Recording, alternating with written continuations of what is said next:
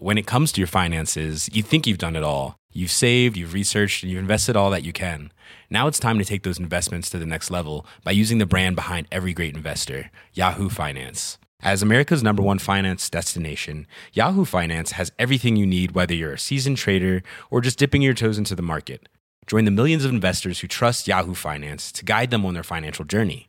For comprehensive financial news and analysis, visit yahoofinance.com, the number one financial destination, yahoofinance.com. Bonjour à toutes et à tous, c'est Bart et je suis ravi de vous accueillir pour ce nouvel épisode du podcast Extraterrien, le podcast qui interviewe des sportifs hors du commun. Le but de ce podcast est de vous partager leurs secrets, leur vie et d'en apprendre beaucoup plus sur eux afin d'en tirer un maximum de conseils. Donc si vous aimez le sport, l'aventure, le développement personnel ou que vous aimez simplement vous inspirer de personnalités remarquables, alors ce podcast est fait pour vous. Juste avant de commencer, j'ai quelques messages à vous faire passer. Si c'est la première fois que vous écoutez le podcast, je vous remercie d'être arrivé jusqu'ici. D'ailleurs, je vous recommande l'épisode avec Mathieu Torder qui a traversé l'Antarctique à seulement 27 ans. D'autre part, si vous ne le savez pas, j'ai beaucoup d'ambition avec ce podcast et je souhaite aller chercher des sportifs de plus en plus incroyables. Et j'aimerais vraiment interviewer vos sportifs préférés. Sachez que l'un des meilleurs moyens de les convaincre de participer, c'est notamment de leur montrer que vous êtes nombreux à adorer le podcast sur les réseaux sociaux et sur les notes iTunes. Donc si ce n'est pas encore fait, allez mettre une note sur Apple Podcast ou iTunes, c'est vraiment ce qui m'aide le plus à inciter des sportifs connus à venir témoigner. Si vous écoutez plutôt sur Spotify, vous pouvez très facilement le partager en story sur Instagram, taguez-moi et je vous repartagerai. J'en profite donc pour vous rappeler le nom du compte Instagram, c'est extraterrien.podcast. Suivez-le et vous y retrouverez les coulisses du podcast. C'est aussi un excellent moyen de me faire vos retours et de me suggérer des invités. Enfin, j'ai aussi créé une newsletter que vous pouvez retrouver très facilement dans Google en tapant extraterrien newsletter. C'est le premier lien qui remonte. J'y partage des bons plans santé, matériel, préparation mentale, des livres, des documentaires qui m'ont beaucoup inspiré. Allez, je ne vous embête pas plus et je laisse place à mon invité du jour. Salut à tous. Juste avant de commencer cet épisode, je souhaitais remercier Square Champs qui m'a permis de réaliser cette interview formidable. J'adore Square Champs car ils ont pour mission de transmettre les valeurs du sport de haut niveau dans les entreprises et les associations. Ils organisent des conférences, des ateliers, des événements de team building avec des champions vraiment inspirants et accessibles.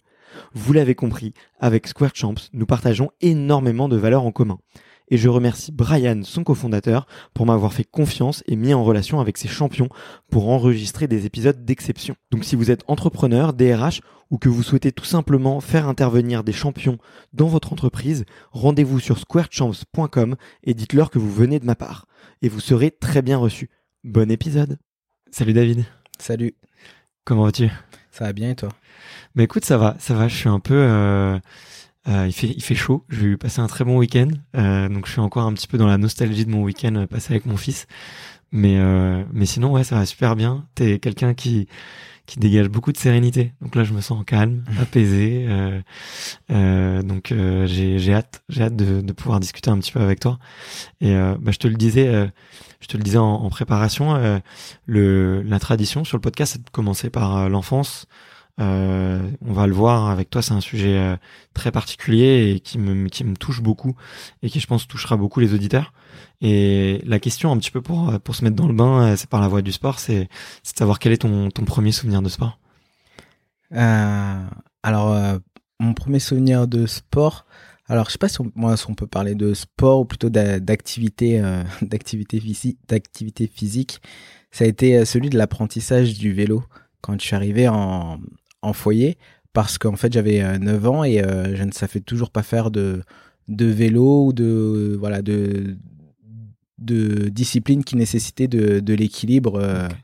et en fait je me rappelle avoir appris le vélo dans une mini descente dans le foyer sur un vélo qui était dix fois trop grand pour moi Déjà que je suis pas très grand, euh, pour remettre mm. dans le contexte, là je fais 1m67, donc euh, on imagine que quand j'avais 7 ans, euh, je faisais, quand j'avais 9 ans, je faisais moins d'un mètre 50 je pense, et j'avais un vélo d'adulte plus plus, donc je me rappelle m'être vautré au moins une dizaine de fois avant d'avoir compris l'équilibre du vélo, et c'est un peu mon, mon premier souvenir sportif. Ok, d'accord. Du coup, c'est au foyer que tu as appris à faire du vélo. Il y avait quelqu'un pour t'apprendre ou Non, c'était un autre pote du foyer qui avait le même âge que moi, avec qui on a fait les 400 coups par la suite qui, qui m'a appris à faire euh, du vélo. Ok, ok, trop marrant. Et à cette époque-là, tu faisais pas encore de, pas encore de judo? Je faisais pas encore de sport. Je... En fait, j'ai été placé à l'âge de 3 mois et euh, en famille d'accueil jusqu'à mes 9 euh, ans, 8-9 ans. Et après, à 9 ans, je suis parti en, en, foyer parce que ça se passait mal. Et en fait, c'est à 9 ans que j'ai tout découvert, la vie en général. Ok. Ok, ok. Et du coup, tu as mentionné euh, le fait que tu as été placé à, en famille d'accueil à trois mois. Tu sais pourquoi?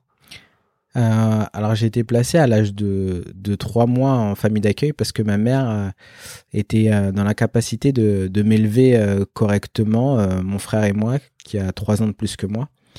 Et du coup, ma mère, c'est un peu une, une maman-enfant. C'est-à-dire qu'elle a déjà du mal à s'occuper d'elle et, euh, et, en fait, elle avait, euh, elle avait peut-être 21 ans, je crois. Ouais. Elle avait 21 ans, elle avait deux enfants à charge, elle n'avait pas de travail et elle vivait euh, à l'hôtel. Donc pour elle, c'était très compliqué. et du coup, l'aide sociale à l'enfance a, a, préféré placer ses deux enfants pour qu'ils puissent avoir une vie à peu près normale pour avoir une construction de vie. Donc voilà pourquoi j'ai été placé à l'âge de trois mois. Ok. Ok, ok. Et tu l'as revu depuis? Ma mère? Ma mère, oui. En fait, je l'ai vue euh, tous les week-ends. Moi, non, c'était un week-end par mois jusqu'à mes. Euh, je sais pas, peut-être mes, mes 10-12 ans, je crois. Et après, j'ai eu un week-end tous les 15 jours quand euh, elle a trouvé une stabilité. Et, et après mes 18 ans, euh, après quand j'ai été grand, je l'ai vu un petit peu moins parce que moi j'ai commencé à construire ma vie et elle a jamais été très demandeuse de, de, de son fils. Donc euh, je, la, je la vois très peu. Ok, ok. Et bon, on peut, moi j'avais envie de te poser une question sur maintenant parce que maintenant il me semble que tu es, euh, que es papa. Mm-hmm. Il y a plein de choses que t'as pas envie de refaire, j'imagine. Et, qu'est-ce que qu'est-ce que t'en enfin aujourd'hui en tant que papa c'est quoi tes, valeurs? Qu'est-ce qui te motive à, être un bon, un bon père? En fait j'ai énormément l'esprit de, de, contradiction. Je pense que c'est ce qui fait ma force aujourd'hui et, et, ce qui a ce qui m'a permis de réussir aussi dans la vie. Et euh, je le vois sur d'autres qui n'ont pas cette euh, capacité de moi du coup cette envie de contradiction euh, permanente. Et du coup c'est pas forcément la même évolution. Et moi en fait avec euh, cette envie de, contradiction permanente et eh ben je fais tout l'opposé de, de de ma mère. Euh, par exemple elle a énormément moi c'est une grosse fumeuse. Je, je, déteste la cigarette et même l'odeur me mmh. me rend fou tout simplement. Je, je tout ce qui est euh, ma mère a trouvé du travail très tard euh, je sais pas vers 45 euh, ou 50 ans. Hmm. moi j'ai trouvé du travail à 19 ans. Et je conçois pas ma vie à à vivre au crochet de, de, de la société j'ai j'ai je me alors le la seule le seul truc en rapport avec ma mère c'est que elle s'est émancipée à l'âge de 17 ou 18 ans et moi à 17 ans euh, je me suis émancipé mais à 19 ans voilà mais à 19 ans moi à 17 ans je me suis émancipé euh, de l'aide sociale moi même pas je me suis même pas émancipé mais j'ai eu mon premier appart à 17 ans avec grâce à l'aide sociale à l'enfance qui m'a accompagné dans mon projet de sportif de haut niveau mais j'étais déjà inséré socialement. Ouais et, euh, et, euh, et les valeurs que j'ai par rapport à mes enfants, c'est aussi euh, à l'opposé de ce que j'ai pu vivre en famille d'accueil, qui était des punitions pour. moi, j'ai eu des punitions juste parce que j'étais pas le fils de la famille d'accueil moi de la personne de la famille d'accueil mmh. mais plus parce que bah j'étais une pièce rapprochée rapportée et que à ce moment-là je sais pas elle allait pas bien alors j'étais puni ou même des trucs comme représenter des trucs à chaque repas parce que j'ai pas mangé le repas d'avant. Hmm. Bref, plein de petits trucs qui, qui n'aident pas la construction d'un être euh, en voie de hmm. développement. Et en fait, euh, moi j'aime beaucoup, moi j'aime beaucoup euh, accompagner mes enfants dans, dans leur développement personnel. et les valeurs que je leur inculque, c'est le travail. Je leur apprends aussi à perdre. Je leur apprends à se construire dans le sens où c'est important pour eux de, de savoir perdre et de savoir se dépasser aussi pour gagner pour dire que voilà, on peut perdre, on peut gagner, c'est pas ça le principal. C'est ce qui est important, c'est de comprendre pourquoi on a perdu, de comprendre aussi pourquoi on a gagné et, euh, et aussi euh, de, de savoir ce qu'on apprend aussi bien dans la défaite que dans la victoire et qu'est-ce qui nous apprend à grandir dans le quotidien. Et euh, ça, c'est mes valeurs principales. C'est j'accorde aussi beaucoup d'importance dans le fait que qu'elles s'aiment mmh. parce que j'ai deux filles. Et en fait, c'est important pour moi que qu'elles aient euh, un regard sur elles-mêmes euh, positif. Et euh, du coup qu'elles s'aiment, qu'elles se sentent jolies sans que ça soit non plus dans l'abus, qu'elles se sentent intelligentes, respectées. Et, et tout ça pour moi c'est des valeurs qui sont importantes déjà sur le, sur le regard sur soi-même et euh, qui plus tard va leur permettre aussi de, de s'accomplir en, en tant que personne. Moi, j'ai beaucoup de mal à, à m'aimer moi-même et en fait, euh, je le ressens dans le, dans le quotidien où euh, j'ai du mal à, à, aimer ou à, ou à aller un peu vers les autres. Ouais. Donc, j'ai pas envie de ça pour mes enfants. J'ai envie qu'ils ils partent avec de bonnes bases et, et après, elles suivront leur chemin mais avec euh, les bases les plus, les plus solides possibles euh, dans tous les domaines. J'accorde aussi beaucoup d'importance euh, au travail, moi, au travail, au devoir. moi, j'ai eu des, des, gros problèmes de lecture. ça m'a valu beaucoup de d'engueulades ou d'heures de colle avec avec mes professeurs parce qu'ils souhaitaient que je lise en classe et pour moi c'était juste inconcevable parce qu'en fait je ne savais pas lire je moi je ne savais pas lire je je bûchais sur tous les trois quatre mots parce que j'avais pas la lecture, elle était, voilà, c'était pas intégré chez moi. Et du coup, c'était sujet à moquerie. Donc, à la place de la moquerie, je préférais euh, me mettre en, en conflit directement avec le professeur qui voulait absolument que je lise. Et en fait, c'est des trucs que je veux pas non plus pour mes enfants. Donc, euh, j'insiste beaucoup sur euh, les bases que je n'ai pas eues et que j'ai découvert qu'à l'âge de 9 ans. et en fait, je veux que quand elles grandissent et qu'elles aient des demandes particulières, qu'elles qu'elles aient tout, euh, toutes les bases que je n'ai pas eues, je veux qu'elles les aient euh, dès, dès, le plus jeune âge. Ok. Et euh, écoute, c'est hyper intéressant. Euh, tu as l'air d'avoir énormément construit ta réflexion sur l'éducation que tu veux donner à tes filles. Mm. Est-ce que tu t'as lu, tu t'es informé, t'as appris? Je te pose la question un peu, si tu veux, parce que tu vois, on, voit souvent dans, dans des, des feuilletons, des enquêtes, des trucs, que tu vois les, les, les, schémas, les schémas parentaux ils se répètent. Mhm. et moi je, tu vois enfin ton histoire elle me touche beaucoup parce que euh, moi je veux surtout surtout pas donner ce que mon mes parents m'ont donné. Il y, a, eu des, des, trucs très bien. Euh, j'ai, déjà j'ai la chance d'avoir euh, vécu avec mes parents mais il y a des trucs sur lesquels ils m'ont fait énormément souffrir et que j'ai pas du tout envie de reproduire moi avec euh, avec mes fils. Et et pour ça, tu vois, moi, ça m'a demandé euh, beaucoup de casser des barrières mentales. Et du coup, je, je, suis obligé de lire beaucoup, je suis obligé de euh, de, de, passer beaucoup de temps à, à, à, avec d'autres papas. Ou... Mm. Et c'est ça qui m'a enrichi. Et du coup, je voulais te demander, toi, comment est-ce que tu as justement, comment est-ce que tu as un peu euh, euh changé d'esprit Comment est-ce que tu t'es cultivé par rapport à ces sujets-là euh, comment est-ce que tu as construit toute cette réflexion-là? Bah du coup, comme je te disais tout à l'heure, bah, j'ai pas ma difficulté avec la lecture aujourd'hui, elle est encore présente. Donc euh, je lis très peu. Euh, J'essaye d'accroître ma lecture euh, dès que je le peux, mais euh, il faut que ça soit un peu obligatoire dans le sens où il faut que vraiment j'ai besoin d'aller chercher une information pour que je lise. Et dans ces cas-là, je le fais. Mais pour nourrir ma réflexion sur l'éducation, euh, j'ai pris euh, tout ce qui. Je trouve qu'il y a un côté aussi de. de comment on dit De. je trouve pas le mot. Je trouve pas. C'est pas grave. Ça nous reviendra. Ouais. Il y, a, y a un côté en fait qui, qui est logique, tu vois, c'est euh, de la voilà, il y a un côté de bon sens dans l'éducation qui qui me pas alors peut-être parce que j'ai le bon cheminement dans ma tête, mais mm. voilà, pour moi, c'est l'essentiel de l'éducation, c'est du bon sens. Et, et après, c'est euh, quelles, quelles, euh, quelles sont les choses que tu as envie que tes enfants fassent bien pour, euh, pour leur avenir et comment tu construis leur avenir Et en fait, c'est à partir de là où j'ai commencé à, à, construire ma réflexion et de savoir ce qui serait bien ou pas pour eux. Et si j'avais des doutes, j'en ai discuté avec ma femme pour voir si on avait la même vision.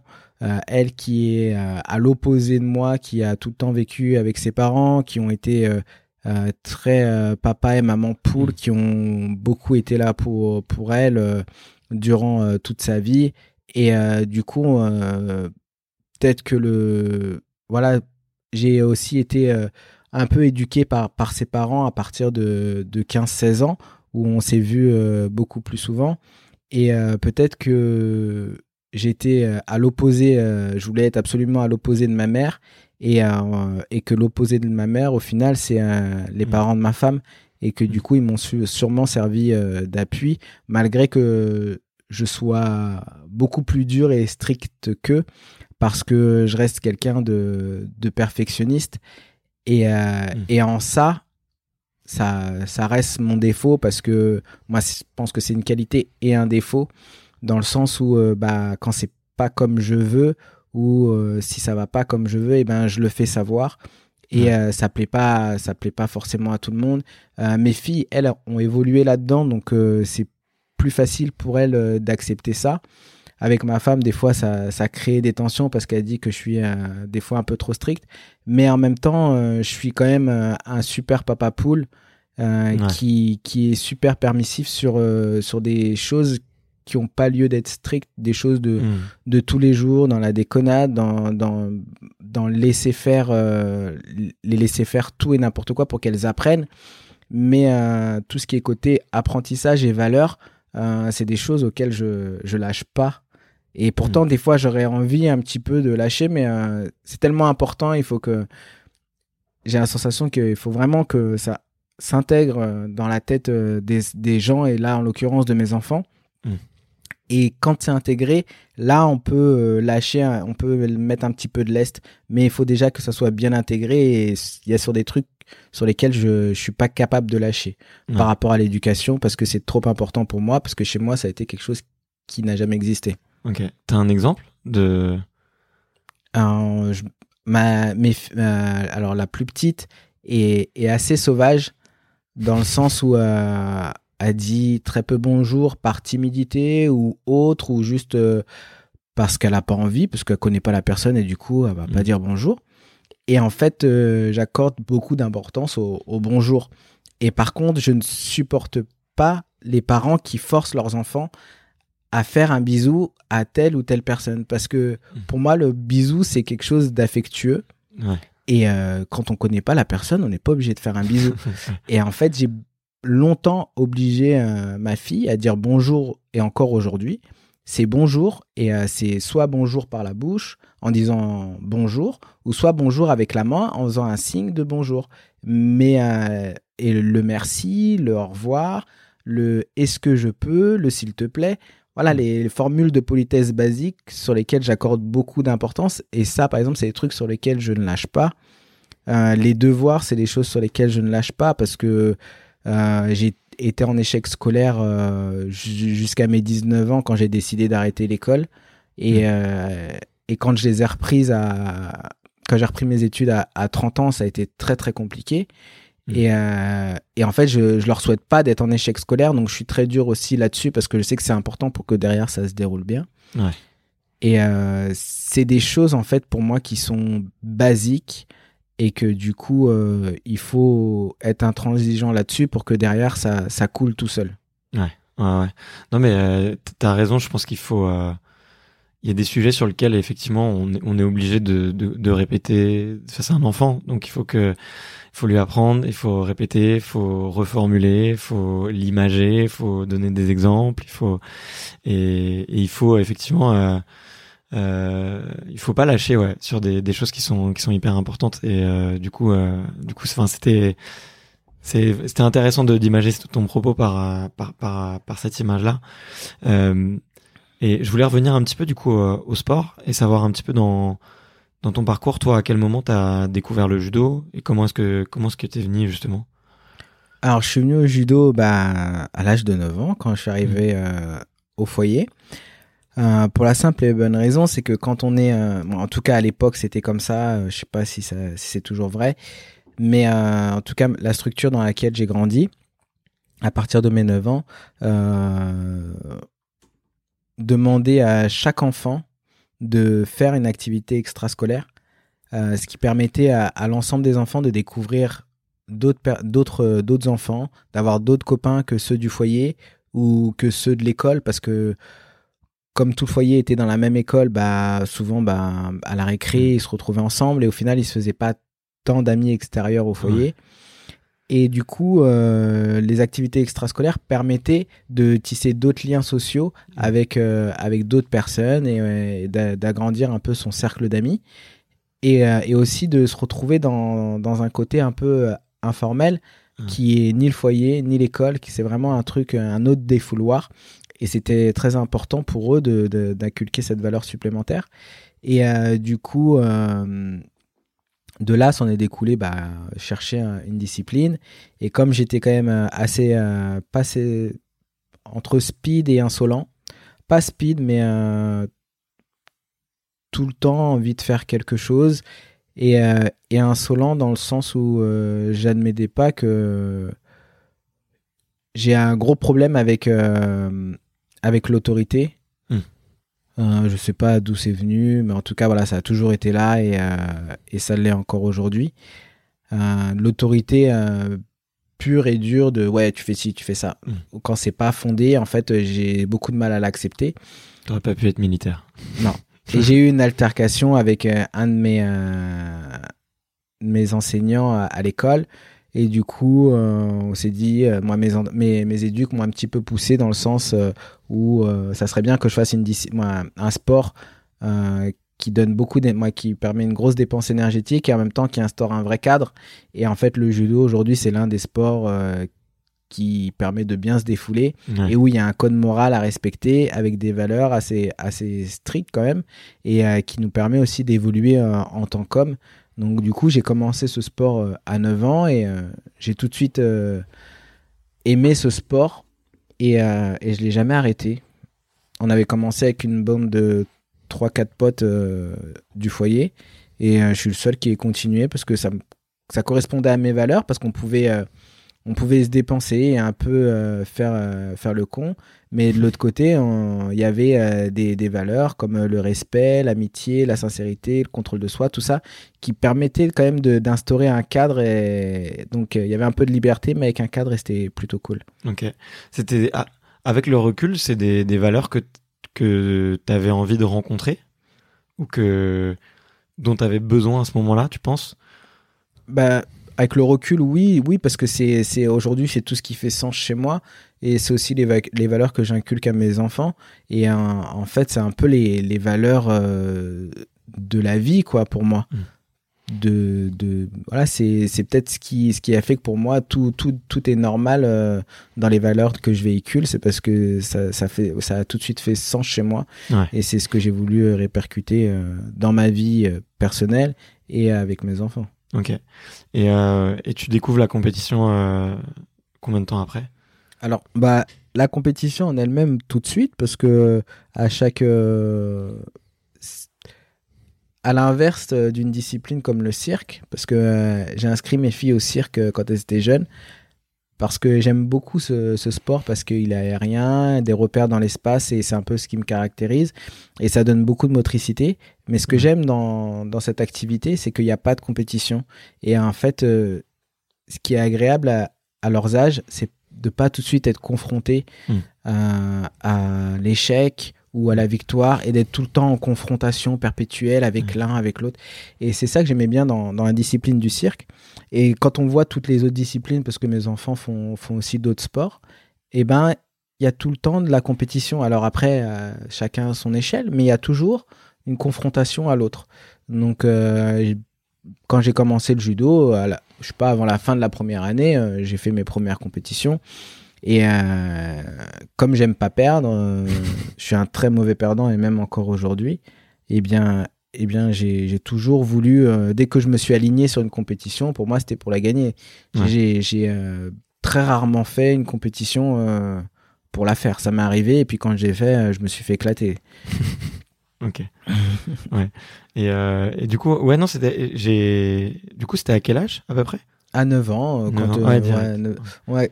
Ah, par contre, après, tout ce qui est haut niveau, en fait, j'avais tout, tout le temps l'impression de faire du haut niveau parce que j'étais toujours au sommet de, de ma catégorie d'âge quasiment.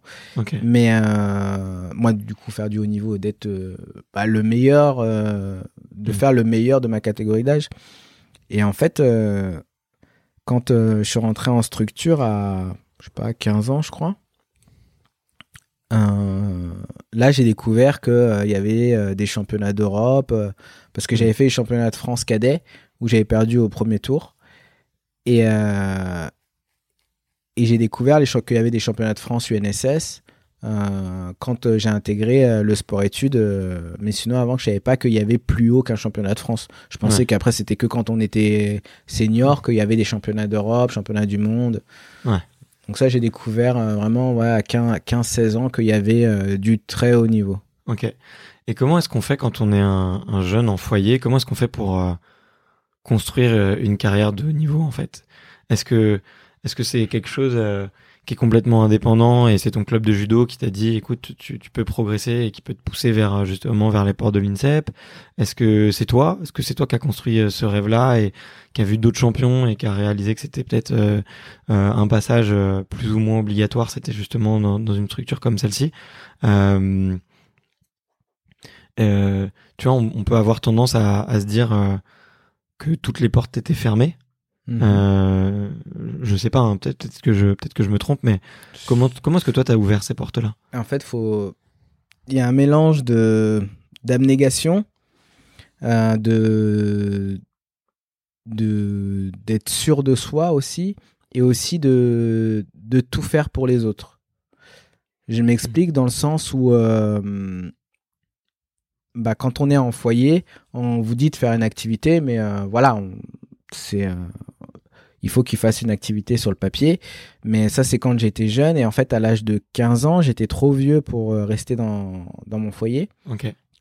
Donc, j'ai changé de foyer. J'ai été dans un foyer pour, pour adolescents qui, eux, n'avaient pas la même, la même politique au niveau des activités bah c'est des ados donc euh, les trois quarts euh, bah, font leur crise d'ado qui peut être euh, quand même assez corsée et moi j'étais déjà bien bien intégré dans, dans le judo et du coup j'avais envie de, de pousser l'expérience plus loin donc j'ai j'ai continué là-dedans mais sauf que en fait ça ça faisait bizarre à, à mes éducateurs qui qui avaient jamais vu quelqu'un de alors, euh, avec mes mauvais côtés, hein, des crises de nerfs, des crises d'ado, euh, j'en ai fait, il mm. n'y a pas de souci.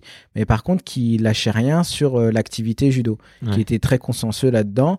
Et, et pour l'histoire, à 15 ans, donc ma petite sœur avait 2 ans, ma petite sœur est partie en Espagne avec, avec son père, parce qu'on n'a pas le même père.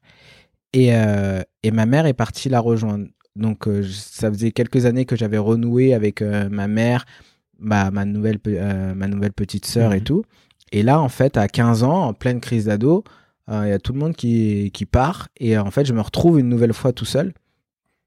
Ce qui vraiment euh, bah, a créé un grand chamboulement chez moi et m'a mhm. énormément perturbé. Et, ça a été très compliqué au foyer à cette période-là. Et en fait, au foyer, je me sentais pas à ma place. À l'école, c'était un échec total. Et par contre, au, au, judo, il y avait personne pour pour me juger. J'avais pas d'étiquette de foyer. Euh, j'avais euh, des profs euh, en or qui, qui étaient là pour m'encadrer. Je me rappelle, ils m'emmenaient, ils venaient non, j'allais à l'entraînement, mais eux me ramenaient systématiquement le soir mmh. à mon foyer parce que mes éducateurs, bah, ils avaient pas que ça à faire. Et, et en fait, je, je, me rappelle avoir passé, normalement dans le judo, il y a à peu près deux fois une heure ou deux fois une heure et demie de, judo par semaine. Hmm. Et euh, je me rappelle avoir été au judo quasiment tous les jours parce qu'en fait c'était le seul endroit où je me sentais bien, où je me sentais moi et en fait je me sentais euh, vivant quoi, tout simplement. Hmm. Et en fait c'était très important pour moi d'aller euh, là-bas tout le temps pour pouvoir m'évader. Je me rappelle avoir encadré des, des, cours des petits et d'être tellement fatigué d'avoir été dans, dans la réserve et de m'être endormi pendant deux heures parce qu'en en fait le judo me permettait de pu penser à mes problèmes. Mais à un moment donné, le, le corps, quand même, il faut qu'il se repose. Et, euh, et ça, c'était une des anecdotes que je me, je rappellerai toujours de m'être endormi dans la réserve. Et, euh, et, ma prof qui est venue me voir plusieurs heures après pour, euh, pour me dire Oh, faut se réveiller maintenant. et, et du coup, j'ai noué très rapidement des liens forts avec, avec ce sport parce que bah, j'avais sûrement des bons enseignants, des bons professeurs et cette discipline faisait écho, a très vite fait, a très vite fait écho chez moi. Donc à la fin de, cette première année de mon nouveau foyer, comme je m'étais quand même beaucoup donné au judo et j'avais des rêves de toujours aller plus loin, à, une compétition interrégionale où je fais une belle prestation. Je termine troisième. Euh, je perds sur euh, le numéro 1 de la KT à l'époque et je bats euh, un athlète de structure qui est d'un pôle France. Et, et là, le responsable du pôle France regardait le combat. Donc du coup, il, il a décelé. Alors, il a vu qu'il y avait quand même beaucoup de boulot au niveau judo en me regardant. Mais par contre, avec son œil, il a perçu euh, quelque chose de, plus que chez les autres. On mm. pour en avoir rediscuté quelques années après avec lui. Voilà, il voyait chez moi euh, ce côté euh, qui lâchait rien, qui sentait quand même le judo malgré que j'en avais pas. c'est des trucs voilà qui sont perceptibles où on se dit ouais il y a quelque chose à faire. Et en fait on a discuté après après après mon ma compétition. Et il m'a demandé si je voulais intégrer sa structure. Et et bien sûr que oui, j'avais envie d'intégrer parce que pour moi, c'était encore aller encore plus dans le judo et euh, de pouvoir euh, vraiment euh, bah, vivre judo concrètement. Et quand j'en ai parlé à mes éducateurs, eux, c'était un truc qui était inconcevable de de, de faire tous les jours du judo parce qu'en plus j'allais en internat donc c'était très compliqué pour eux de se dire parce que le foyer ça c'est sous forme de place D'accord? Donc, comment expliquer euh, à l'aide sociale à l'enfance que j'ai une place dans ce foyer, mais que la semaine, je suis en internat autre part? Donc ça, c'était très compliqué pour eux de, dire, euh, en fait, ils m'ont dit oui, euh, tu prends une place pour rien. Et en fait, en expliquant mon projet, mon entraîneur de club a fait tout le dossier. le père de ma femme m'a aidé à rédiger le dossier aussi pour que ça soit validé par le responsable du pôle. Et en fait, euh, quand on a dit aux éducateurs, ben voilà, ma candidature, elle est lancée euh, et je suis pris en plus. Euh, comment on s'organise maintenant? Ils ont vu que j'étais déterminé et que j'avais tout fait pour y aller, donc ils ont accepté. Et la première année, au niveau du foyer, plus les mois avançaient, plus ils me faisaient comprendre que c'était pas normal que, hmm. que je sois là que le week-end. Et encore, il y a des week-ends où j'allais chez ma femme et, euh, et donc, en fait, j'étais presque jamais là. Ouais. Tu te sens de mieux en mieux, non, j'imagine? Dans, ah oui, moi je me sens, je me sens bien parce que je commence à me détacher euh, d'un truc qui était pesant pour moi, qui était le foyer, avec des tensions qu'on peut connaître dans l'adolescence et même euh, début de l'âge adulte, parce que c'était 15-20 ans, donc ouais, 15-18 ans. Donc c'est un peu des, des tensions de d'ado et d'adultes. Mmh.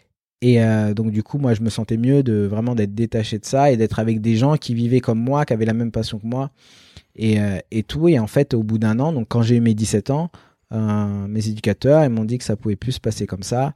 Et, et en fait, j'ai parlé avec un autre éducateur qui lui s'occupait du service appartement.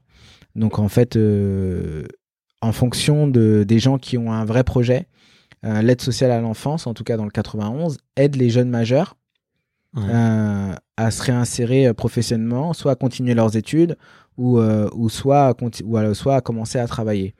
Et, et ils les aident en leur payant un, petit studio et en leur payant la nourriture voilà, pour qu'ils puissent continuer à, à, à, vivre, mais sans être dans un foyer et commencer à prendre leur indépendance.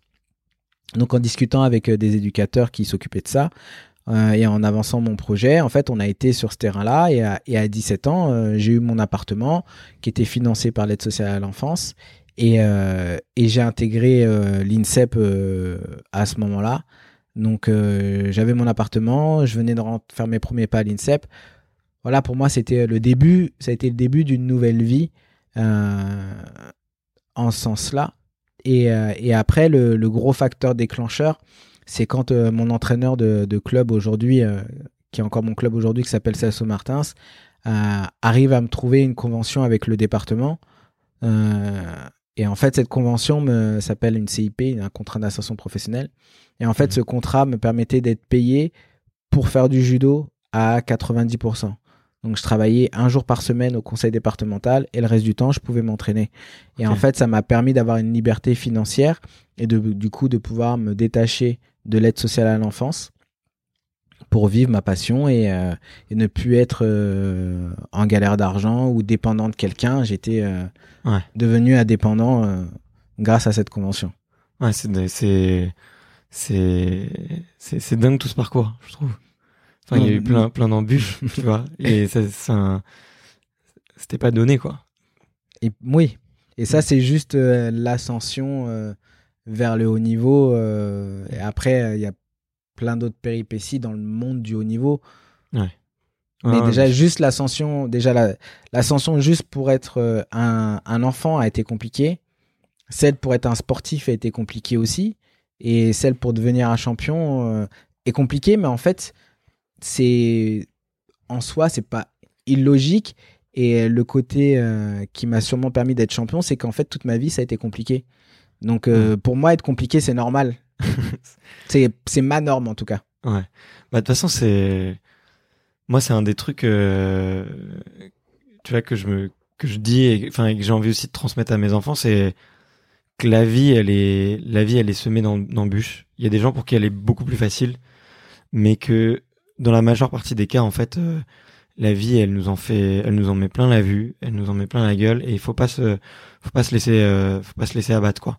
Et et toi, ouais, ça s'entend, ça s'entend beaucoup dans, dans ton parcours. Et moi, il y avait un des trucs que je voulais te demander, c'est est-ce que tu te rends compte enfin, J'ai l'impression que, que, ça devait être hyper dur pour euh, un jeune, effectivement, qui a peut-être des problèmes de lecture, de monter ses dossiers, de faire ce genre de choses, et d'avoir un passif aussi. Tu vois, quand tu l'as dit, on t'a l'étiquette du garçon du foyer et tout. Et j'ai l'impression que plein de gens t'ont, t'ont tendu la main et ont cru en toi. Mhm. Et est-ce que ça, quand tu étais jeune, tu réalises que c'est un don quand même? Parce que se faire aider, euh, tu, tu l'as cité un moment tout à l'heure, c'est fait. Enfin, pour que j'y arrive, j'ai dû aider beaucoup les autres, tu mhm. vois. Et, et ils te l'ont, d'une manière indirecte, peut-être, je sais pas, le, euh, d'autres personnes te l'ont rendu, tu vois. Mhm. Est-ce que, est-ce que plus jeune, tu te rendais compte de, de ça, de, de cette qualité-là, euh, à pouvoir euh, effectivement inspirer d'autres gens ou attirer certaines personnes à et leur donner envie de, de te tendre la main? Oui, mm. oui, j'en suis conscient qu'il y a beaucoup, que j'ai fait des bonnes rencontres et et en fait j'ai j'ai aussi euh, beaucoup d'exemples euh, personnels ouais. qui qui auraient pu faire que je ne fasse pas ces rencontres à mm. quasiment tous les moments de ma vie il y a y a quelque chose qui se passe dans une vie c'est que toute sa vie on va faire des rencontres Mm. La rencontre en elle-même. Hein. Toute sa vie, on va faire des rencontres. Après, c'est qu'est-ce qu'on fait de ces rencontres? Euh, Souvent, euh, il se pose, il y a des bonnes et des mauvaises rencontres. Et, euh, et, après, c'est comment on arrive à faire la part des choses en se disant celle-ci, elle est bonne pour moi, celle-ci, elle est neutre, et celle-ci, mm. complètement, elle est néfaste pour, pour ma vie, pour mon environnement, pour mes proches. Et, et en fait, c'est à, ce moment-là, c'est voilà quel choix je fais. À, à chaque moment, je me rappelle. Alors euh, voilà pour euh, pour l'anecdote, euh, au moment où mon le responsable du sport études me me propose de rentrer en, structure, bah ma mère n'est pas là, j'ai j'ai plus aucun repère. Je commence tout juste à fréquenter la personne qui est ma femme aujourd'hui. mais voilà, je suis en début de reconstruction, mais je commence déjà à partir en vrille au foyer. Euh, je commence à fumer, euh, à fumer le bédo. Euh, je fugue. je suis, malgré que le judo reste très important pour moi et que c'est des choses auxquelles je ne coupe pas. Tous les autres moments que j'ai à côté, ils sont en dehors du foyer. Ils sont, ils sont, ils sont pas, ils sont néfastes. À l'école, c'est catastrophique. Et en fait, quand ce responsable de, de structure discute avec moi, c'est euh, est-ce que oui, euh, je l'écoute, mais euh, à côté, je continue à, fumer le chichon et, de rien.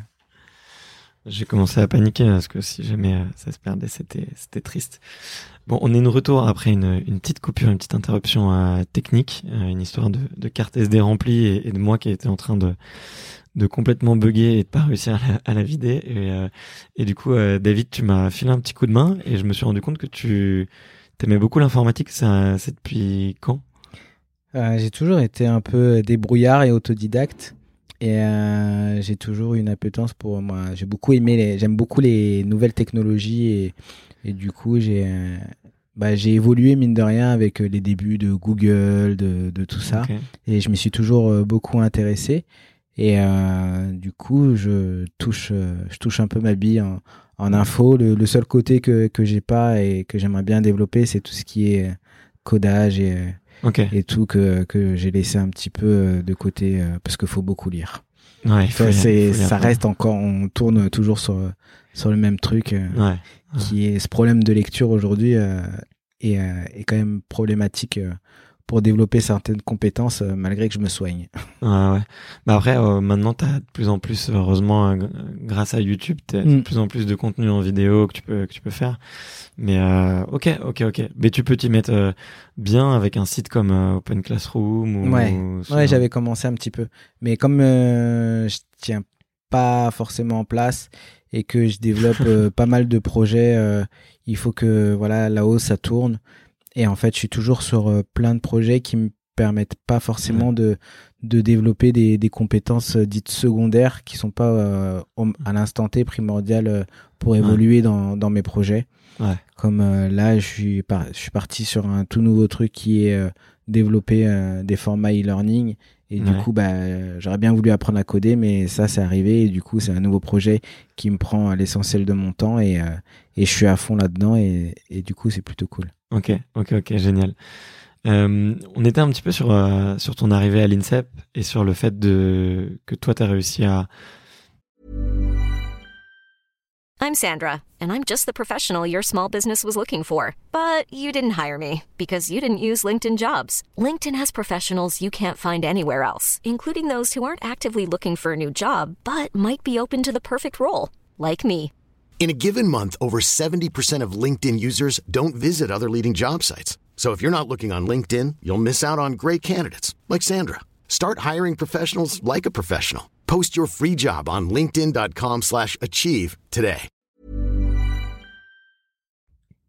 avoir les bonnes opportunités, que tu as réussi à avoir de à créer un petit peu de la chance, à créer un cercle vertueux autour de toi. Et moi, je voulais te demander un petit peu euh, comment est-ce que tu te sens au moment où tu arrives à l'INSEP, parce que tu as parlé euh, plusieurs fois du fait d'avoir une étiquette, d'avoir quelque chose qui était un peu qui était toxique, un peu néfaste pour toi.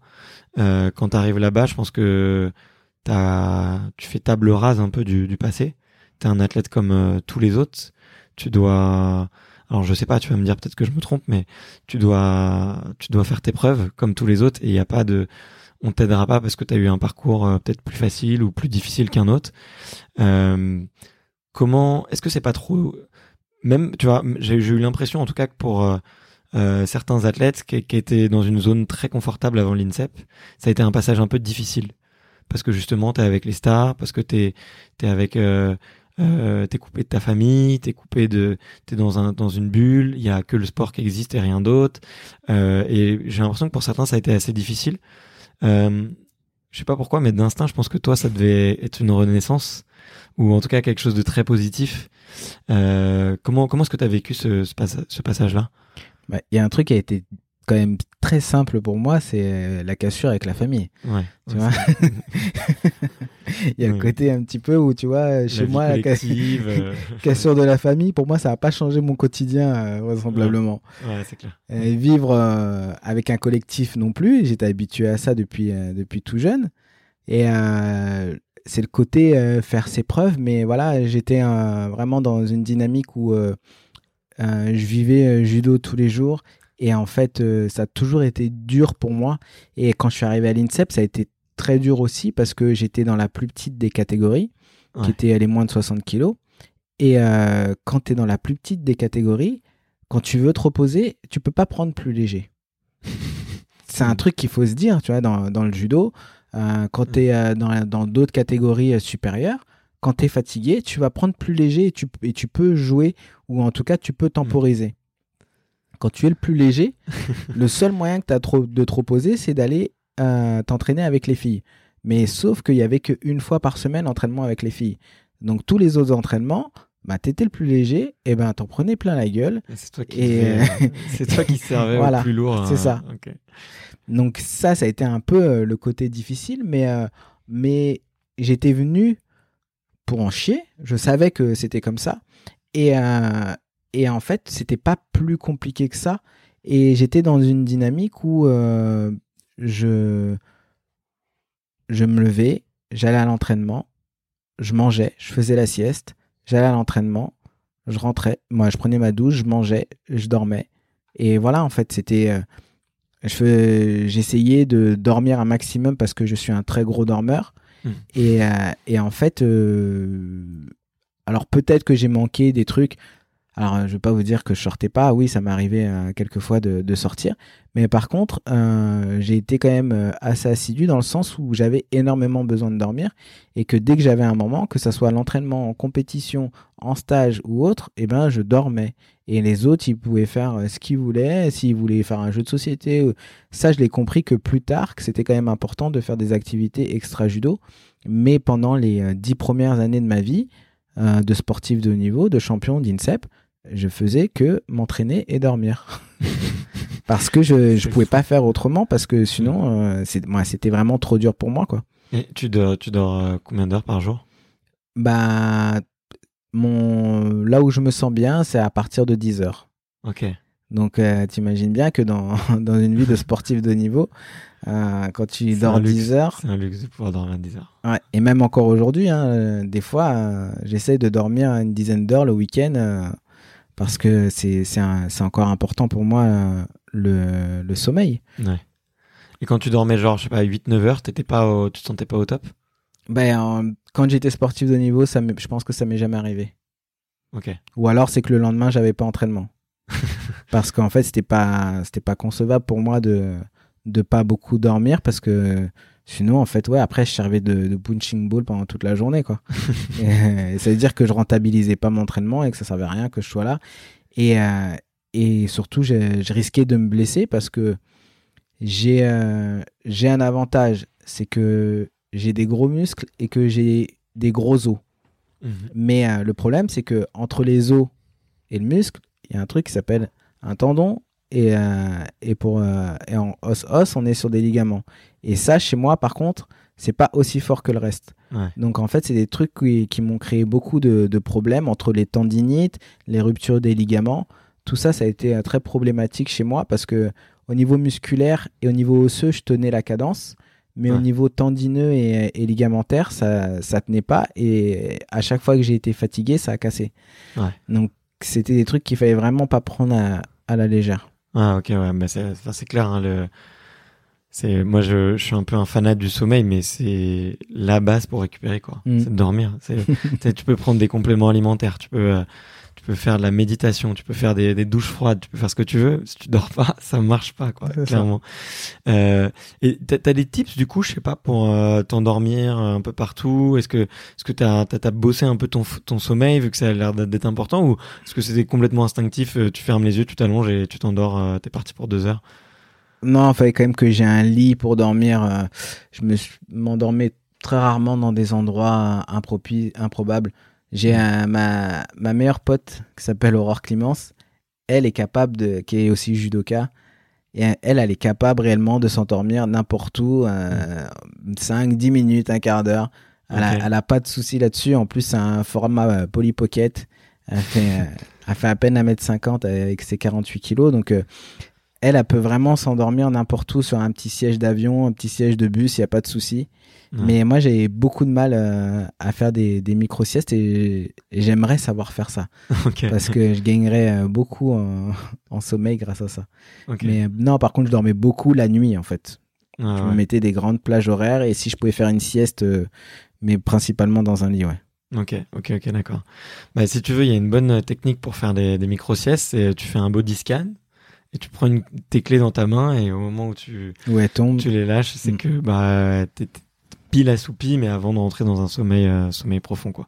Mais généralement, ouais, moi, c'est le body scan qui m'a permis de, de, de passer de j'arrive vraiment, vraiment pas à dormir à euh, je peux récupérer en 10-15 minutes, quoi. Et récupérer un peu.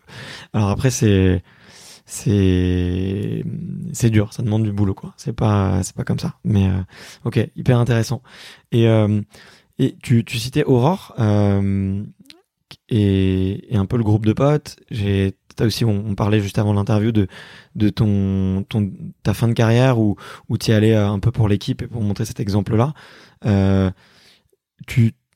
est-ce que tu as, hum, créé un tissu social beaucoup plus fort à l'INSEP que, que euh, Est-ce qu'il y a, est-ce que, je sais pas, pour un, un, enfant, moi je, moi je le vois comme ça en fait, je me dis, euh, en fait, c'est génial. Tu, tu vis avec euh, tes camarades d'entraînement tout le temps. Tu, tu crées euh, des liens, des liens super forts. Et c'est des amis qui, qui restent à vie.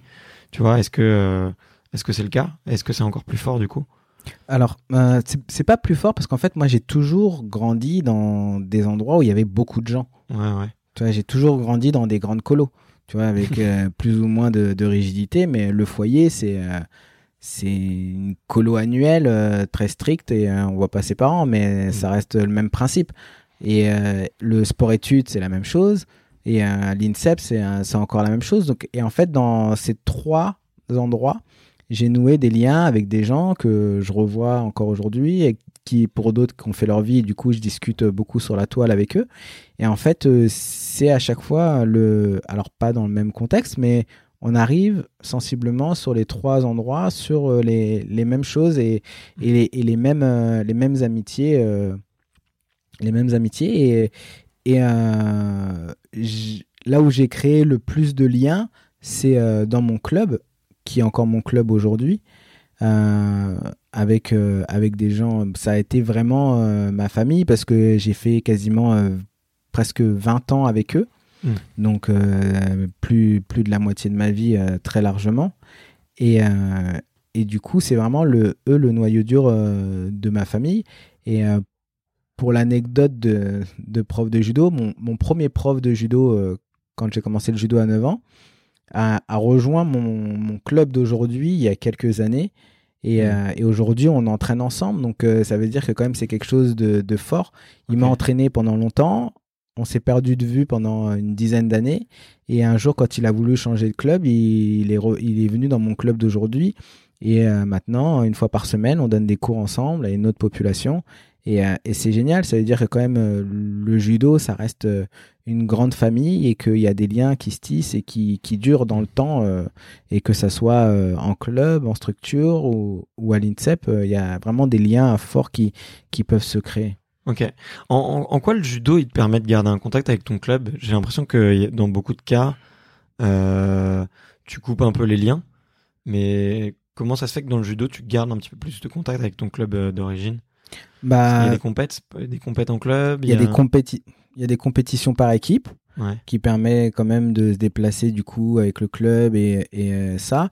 Il y a hum, notre club, il a instauré un, une routine.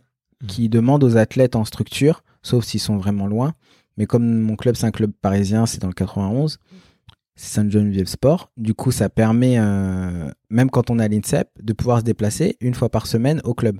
Ça, c'est un peu une routine qui permet justement de garder ce lien social et de créer une cohésion avec euh, le club et euh, que les que les grands champions puissent voir les petits débutants et voilà que tout le monde puisse euh, vivre euh, cette vie euh, de, famille, de cohésion, de club pleinement. Ça, c'est le premier truc. Et, et en fait, les clubs emmènent énormément leurs athlètes en compétition mhm. sur l'international. Donc, en fait, à chaque, à chaque fois que j'ai fait des compétitions internationales, beaucoup étaient avec la Fédé, mais certaines étaient avec le club, ce qui permet aussi de garder un peu cette relation avec le club. Et, et aujourd'hui, c'est le club qui paye les athlètes. Hmm. Et c'est pas la Fédé, donc euh, il y a un moment quand même, il faut pouvoir redonner un petit peu à son club euh, ce pour quoi on est payé, au-delà des performances. Il y a quand même tout, euh, tout le, le côté social et, et famille qui, qui est bon de, de retransmettre aussi aux, aux, licenciés. Ouais, ok, ok, je, je, je comprends mieux un petit peu comment, comment ça fonctionne. Et Du coup, c'est quoi les, c'est quoi les, les, les, éléments un peu de ta carrière dont, dont tu es le plus fier aujourd'hui? Peut-être les moments euh, qui te laissent un, les meilleurs souvenirs? Euh, Il y en a bah, toutes mes victoires, déjà, parce qu'en en fait, euh, dans, dans, dans, la vie, euh, c'est c'est moi c'est facile de réussir.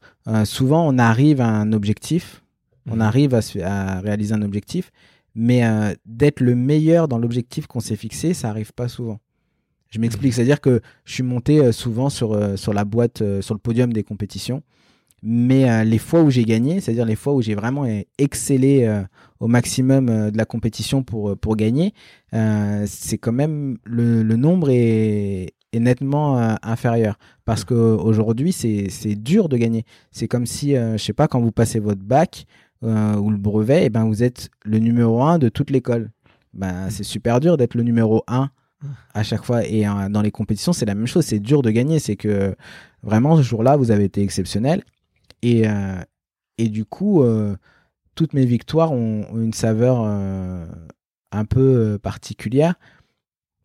Je me rappelle d'une qui a. Ça me fait sourire parce que cette phrase, elle m'a marqué. Et, au final, je savais que j'avais pas bien gagné. C'était la première fois où je gagne les championnats de France junior. Mhm. Et en fait, euh, j'étais attendu de partout parce que l'année d'avant, j'avais fait vice-champion de France chez les seniors en étant junior. Et euh, j'ai commencé à faire de l'international. Et sur ce championnat de France, euh, j'étais attendu en tant que j'étais l'homme à abattre et tout le monde était sur mes côtes toute la journée. Et moi, j'ai souvent eu du mal à gérer le stress, ça me rend moi d'être euh, en compétition, ça me rend pas bien. Et puis mm. là, encore plus avec le fait que j'étais attendu. Et en fait, euh, du coup, je fais une journée catastrophique dans le sens où bah, ce que je produis n'est pas beau. La performance est là, mais c'est pas beau. Et la finale est très tendue. je gagne un peu, je gagne en, immobilisation, en immobilisant mon partenaire. D'ailleurs, mon partenaire euh, qui aujourd'hui est en course pour faire les jeux en moins de 73 kilos, qui est Guillaume Chen. Et en fait, euh, du coup, je le bats un petit peu ric-rac. Et euh, là, mon, entraîneur, qui est encore mon entraîneur d'aujourd'hui, Celso Martins, il me tape dans la, dans la main et il me dit félicitations, mais pour la médaille, pas pour la manière. et, puis, et puis il part. et ça a fait écho en moi parce que je savais que j'avais fait une sale journée, mais que quand même j'avais en fait le fait de gagner ce jour-là était juste de limiter la casse. Alors mm. que normalement, quand on gagne un titre de champion de France, on doit être super content. Et en fait, moi, le jour-là, j'ai juste limité la casse. Mm. Et donc, c'est, c'est pas une victoire de, laquelle je suis fier, mais c'est une des victoires qui fait écho en moi en disant que on peut pas toujours gagner euh, avec la manière. Et euh, par contre, dans les, dans les belles victoires, j'ai, bah, ma première grosse victoire internationale qui est euh, quand j'ai fait champion du monde junior où c'était ça a été une grosse journée quand même assez tendue mais mmh. où je gagne où je gagne mon championnat à 5 secondes de la fin alors que j'étais largement mené et là je mets un gros hippon juste avant la fin et là il y a j'exulte pour pour plein de raisons déjà je suis champion du monde la mmh. première je, la deuxième, je suis le dernier combat de, de, toute, de toute la compétition. Donc, je hmm. clôture le truc. Et en plus, euh, je suis le seul champion du monde français euh, de la compétition. Donc, en fait, il y a tout ça qui se mélange en moi. Et puis, même au niveau du public, on termine la journée quand même. Et en fait, euh, ça, ça donne beaucoup de saveur à, à, cette victoire. Et, et, ma deuxième grosse victoire, c'est celle du tournoi de Paris en 2013. Pourquoi? Parce que ça aurait pu être celle de l'année d'avant, mais celle de l'année d'avant était très compliquée parce que c'était une année olympique. Et en fait, euh, j'ai gagné combat après combat, un peu comme les championnats de France, mais euh, hmm. un peu plus abouti quand même parce qu'on est, on est hmm. sur un tournoi de Paris et c'était ma première victoire en grand, en grand slam. Mais en 2013, en fait, j'avais à cœur de, de regagner ce, ce tournoi et en fait en étant exceptionnel. Et euh, j'avais énormément travaillé en amont sur les différents euh, adversaires que j'allais prendre. Et euh, là, en fait, c'était c'est une journée, voilà, une journée où on a le flow toute la journée, On sait ce qu'on ce qu'on doit faire sur telle personne et à chaque fois ça se passe exactement quand on comme on l'a décidé. Et en fait c'est des journées rares. Ça arrive une ou deux fois dans une carrière. Moi ça m'est arrivé qu'une fois. J'aurais bien aimé que ça m'arrive plus souvent. Et en fait tout ce que j'avais en tête avant le combat et de la manière dont j'allais le mettre en place, ça s'est quasiment à chaque fois déroulé comme je le pensais. Et donc c'était euh, juste euh, exceptionnel parce que là je mets un, un, super beau hippon euh, en finale. on est à Bercy. Il y a, je sais pas, entre 5 et 10 000 spectateurs dans, les, dans les tribunes. Tout le monde se lève. C'est juste un, un truc énormissime. Et en plus, en mettant ce hippon, je, je, deviens aussi numéro 1 mondial. Et, et aujourd'hui, chez, chez les garçons en judo, peu de personnes peuvent se targuer d'avoir été numéro un mondial euh, en France, ce qui est moins vrai chez les filles. Et mais euh, voilà, c'est un peu un accomplissement. Je suis pas médaillé mondial euh, chez les seniors, mais j'ai été numéro un mondial et, et c'est une belle satisfaction en gagnant deux fois un tournoi comme comme Paris. Ça c'est mes deux ouais dans mes victoires, c'est mes deux plus gros moments. Et après un peu en, en compétition significative, bah j'ai ma première médaille européenne en 2013, où en fait, euh, j'avais fait quand même pas mal de championnats jusque-là, et j'avais jamais réussi à ramener une médaille euh, en championnat internationaux, hmm. alors que j'étais médaillé partout toute l'année. et euh, c'était juste frustrant de, se rater à chaque fois sur les championnats. Et en fait, cette médaille a été une délivrance. J'avais vraiment, alors peut-être que ça rajoutait du stress, mais j'avais peur de finir ma carrière sans une médaille internationale et d'être vraiment un, entre guillemets, euh, d'être un raté, d'avoir été médaillé partout et à ne jamais avoir réussi à prendre une médaille européenne. Donc j'ai limité la casse un peu en prenant cette euh, place de, de 3 au championnat d'Europe en 2013. Et, euh, et après, dans, dans les compètes un peu d'abnégation, c'est mon championnat d'Europe l'année d'après, en 2014. Parce que pour recontextualiser un, un petit peu, alors euh, j'arrive en 2014, je suis euh, toujours dans les top 5, euh, top 10 au début d'année. Et je ne peux pas faire les championnats de France parce que je me coupe la main chez moi à mon domicile et du coup j'ai une grosse plaie à la main et je ne peux mmh. pas participer au championnat de France. comme je suis dans les numéros 7, 8, je crois que je suis numéro 6 mondial, je suis sélectionné pour le tournoi de Paris. Euh, au tournoi de Paris, au tournoi de Paris euh, j'avance plutôt bien et à un moment donné, euh, avec mon autre main cette fois-ci, je fais mon spécial qui s'appelle Kouchigake et en fait, en, mettant l'impact au sol, j'ai ma phalange au niveau du majeur qui heurte mmh. le sol et qui fait s'appelle le syndrome du boxeur.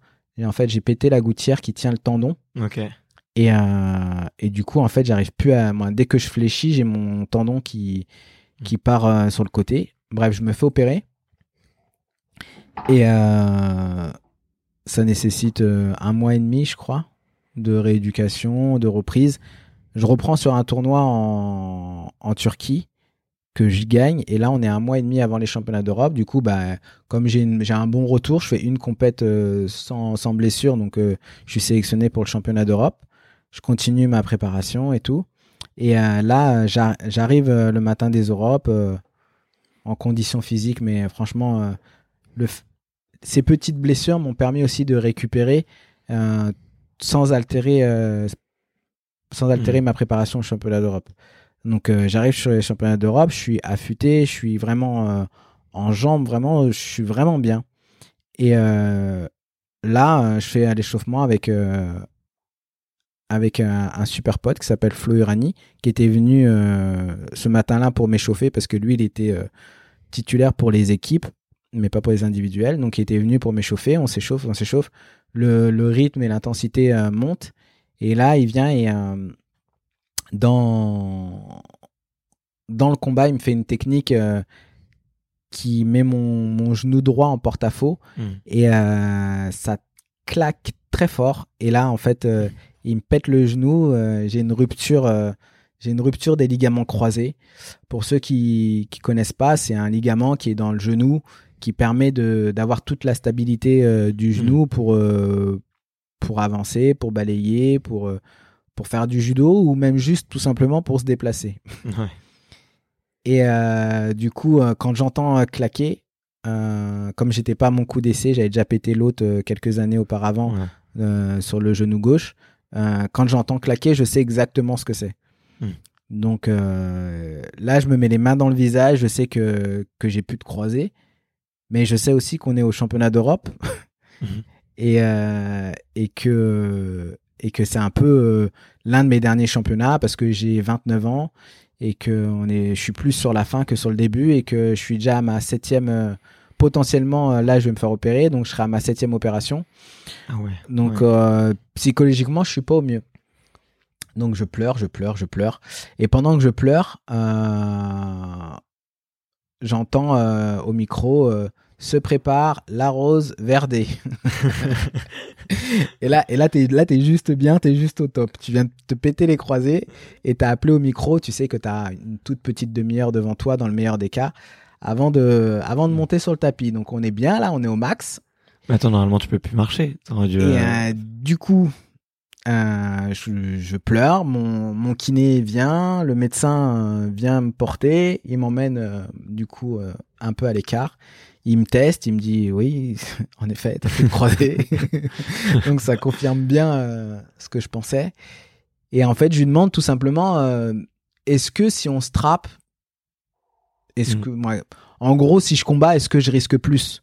Parce que euh, j'ai 29 ans, Ouais. euh, j'ai déjà une médaille européenne, je suis prêt et je dois être dans les 5 meilleurs euh, mondiaux, donc je dois être numéro 1, ou numéro 2 européen, je crois, un truc comme ça. Ouais. Euh, je suis prêt physiquement, je suis prêt mentalement. Et, et du coup, là, ma tête a envie d'y aller. Et en fait, je lui demande est-ce que je risque de faire d'aggraver mon cas? Et il me dit franchement, pour moi, parce que j'avais déjà, pour me mettre dans le contexte, j'avais déjà plus de latéral externe depuis euh, deux ans. Ok. Donc euh, il me dit ben franchement, euh, tu, ri- tu risques pas grand chose. De toute façon, t'as déjà tout pété. il me dit par contre, tu tu pourras pas faire judo quoi. Ça, ta jambe elle va être inutile. Et je lui dis si on se trappe, euh, au moins euh, ça va limiter que je me déboîte le genou quoi. Il me fait ok, tu tu strappes mais euh, tu fais un plâtre. Donc ma kiné, euh, la magicienne euh, vient, me fait un, un plâtre à la place d'un strap. Donc j'ai vraiment un genou euh, très très serré que je peux quasiment pas bouger, mais au moins je peux me présenter sur le combat.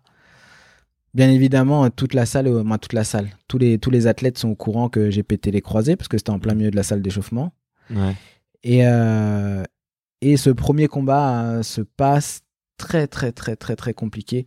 Je pense que c'est le combat le l'un des combats le plus dur psychologiquement de de ma carrière parce Ouais. qu'à un moment donné ça retire et euh, ça recraque. Donc je sais pas ce qui s'est passé, je sais pas s'il était pas pété totalement ou juste partiel. Mais en tout cas là c'est sûr qu'il y avait plus rien. et Oh, euh, et j'arrive à gagner ce premier combat mais euh, je me dis mais franchement c'est- Sur une c'est- jambe, quoi. c'est- c'est horrible quoi. Je vais je vais jamais pouvoir aller plus loin. Et de fil en aiguille, la journée avance et je gagne mes combats les uns après les autres. Et, euh, et en demi-finale, je prends un russe qui est vraiment fort, qui est double vice-champion du monde. Et euh, en fait, au, bout d'un moment, euh, lui, ce qu'il veut, c'est juste euh, gagner le combat, peu importe la manière. Et en fait, comme il sait là où j'ai mal, il fait que de taper dedans pour me mettre à quatre pattes et que je prenne des pénalités. Et en fait, à un moment donné, moi, je joue de ça. Je fais exprès d'avancer ma jambe. Et au moment où il veut balayer dedans, je la recule et je balaye avec l'autre jambe. Du coup, je lui mets une grosse boîte dans le sens où, euh, bah voilà, t'as voulu jouer un petit peu euh, au con, t'as perdu. Et en fait, pour moi, là, c'est la délivrance parce que c'est une demi-finale. Et je sais que quoi qu'il arrive, euh, je suis médaillé parce qu'au judo, quand on va en finale, bah, non, En façon, demi. quand on gagne sa demi, on est en finale et du coup, on est au moins médaillé d'argent.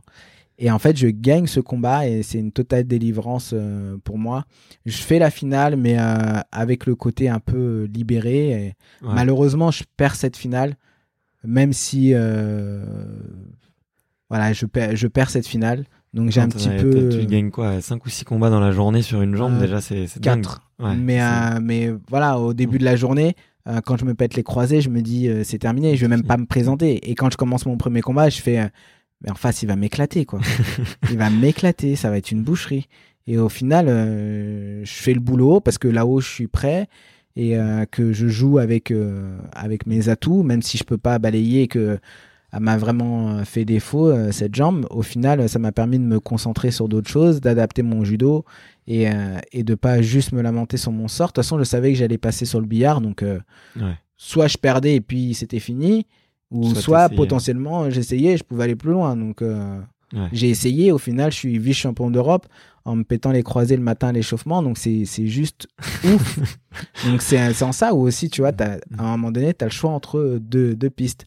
Soit tu te fais violence et euh, t'avances, ou soit tu toi sur ton sort en disant, de toute façon, il n'y a personne qui me fait confiance, ou alors, euh, ah, de toute façon, c'est toujours à quoi. Moi, je me blesse tout le temps, j'ai jamais de chance. Non, c'est un moment où il faut provoquer le truc pour euh, ne rien regretter. Moi, j'ai beaucoup d'importance au fait de provoquer les choses et de faire les choses à fond pour ne pas avoir de regrets. Ça marche. Et eh ben, qu'est-ce que tu as perdu? Ça a marché. T'as rien mm. perdu, justement.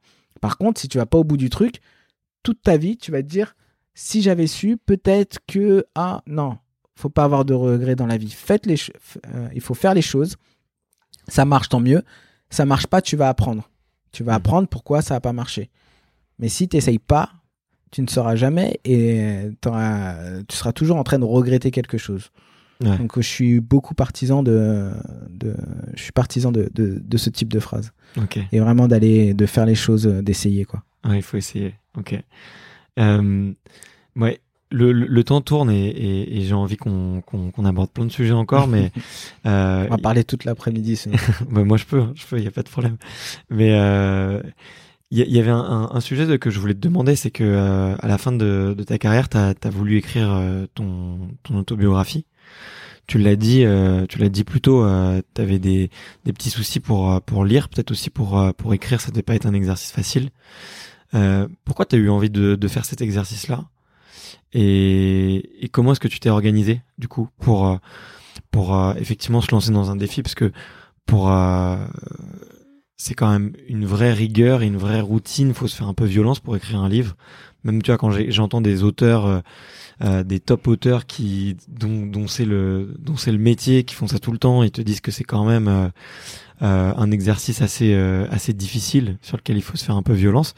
toi, du coup, raconte-nous un petit peu cette cette démarche, ce comment est-ce que t'es venu l'idée, qu'est-ce que tu avais envie de de faire passer? Et comment comment est-ce que tu t'es organisé pour pour réaliser pour le pour le réaliser quoi? Alors c'est c'est pas une autobiographie, c'est une biographie et mhm. euh, l'histoire, c'est que euh, le père de ma femme, donc mon beau-père, qui est aujourd'hui un peu euh, comme, comme mon père, qui a beaucoup œuvré pendant ma carrière de, déjà de, de sa présence, c'est aussi lui qui m'avait aidé à faire mon, mon dossier de, de sport-études à l'époque et qui, qui a toujours été euh, en retrait euh, de ma vie, mais qui connaît quand même énormément de choses, qui m'a qui m'a dit à la fin, c'était deux ans avant avant la fin de ma carrière, qui a dit qu'il qu'il aimerait bien euh, écrire un livre sur moi. Et deux ans avant, j'avais dit non, non, j'ai pas envie, hmm. parce que faut savoir que dans le monde du judo, personne ne connaît ma vie, personne ne sait que j'ai été à l'aide sociale à l'enfance. À l'INSEP, euh, euh, il a su, il a su que j'avais pas eu une vie facile, mais sans plus. Hmm. Et, l'ensemble de, mes potes, l'ensemble de, mes euh, coéquipiers, personne ne savait de, quel milieu j'étais issu. Et euh, même pour l'anecdote, j'ai un, grand champion qui s'appelle Fred de qui a été mon, mon coéquipier et un ami très proche, qui m'a dit, euh, on était en stage, je sais plus, alors je sais plus pour quelle raison, parce que je m'étais acheté un truc où j'avais fait euh, entre ce qu'on appelle un peu un, un, caprice d'enfant gâté, ouais. et, euh, et je me rappellerai toujours ce qu'il m'a dit. Et à ce moment-là, j'avais tellement envie de lui dire, mais je n'y arrivais pas. Il me dit, t'es vraiment un fils à papa pour y gâter, toi. Ok. et, et je lui ai dit, je lui ai juste dit ça, je lui ai dit, si tu savais. Et en fait, j'ai pas rebondi parce que je l'avais dit à personne. Et, mmh. et en fait, c'était mon jardin secret. Et c'était aussi euh, mon côté euh, sans étiquette. Là, j'avais pas l'étiquette du de la personne placée et je voulais pas être un caliméro, euh, la personne mmh. placée qu'il faut qu'on aide parce qu'il a pas eu une enfance facile. Non, j'étais là, j'étais quelqu'un, j'étais Monsieur Tout le Monde. Mmh. Et et ce côté sans étiquette, de pas être issu du foyer, était très important pour moi, Ouais. pour euh, que je sois euh, considéré euh, comme tout le monde et pas, euh, voilà, pas l'étiquette du, soit du mec à problème ou du mec à enfance difficile, tout ça. Et Mm. en fait, je l'ai tout le temps, toujours, toujours, toujours caché. Et, euh, et en fait, euh, du coup, avec, euh, avec mon beau-père, l'année où j'ai arrêté ma carrière, il y a. On était, je me rappelle, on était à peu près au mois de juin, un truc comme ça.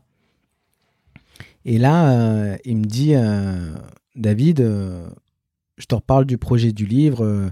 Je pense que ça serait important euh, que tu puisses transmettre euh, euh, tout ton vécu, toute cette expérience euh, à d'autres personnes qui ont pu euh, vivre la même situation que toi, que ça soit dans un foyer ou même euh, des, des gens en difficulté durant leur enfance et qui n'arrivent pas à trouver de leur voie, quoi. Pour éviter qu'ils dévient, peut-être que ça peut leur donner envie de, de voir un mec qui a été placé, qui a une enfance difficile et qui a réussi à s'en- qui a réussi à s'en sortir parce que c'est pas c'est pas c'est pas que c'est pas donné à tout le monde mais c'est que des fois c'est difficile de, de trouver la lumière parce que y a on entend tellement parler de des gens placés qui sont en échec qu'on on ressort pas les gens placés qui ont réussi et, Mm. euh, et, et c'est sûr qu'aujourd'hui dans les stats euh, je crois c'est euh, je crois c'est plus de 50% des SDF sont issus de l'aide sociale à l'enfance. Donc c'est quelque chose qui, qui est énorme.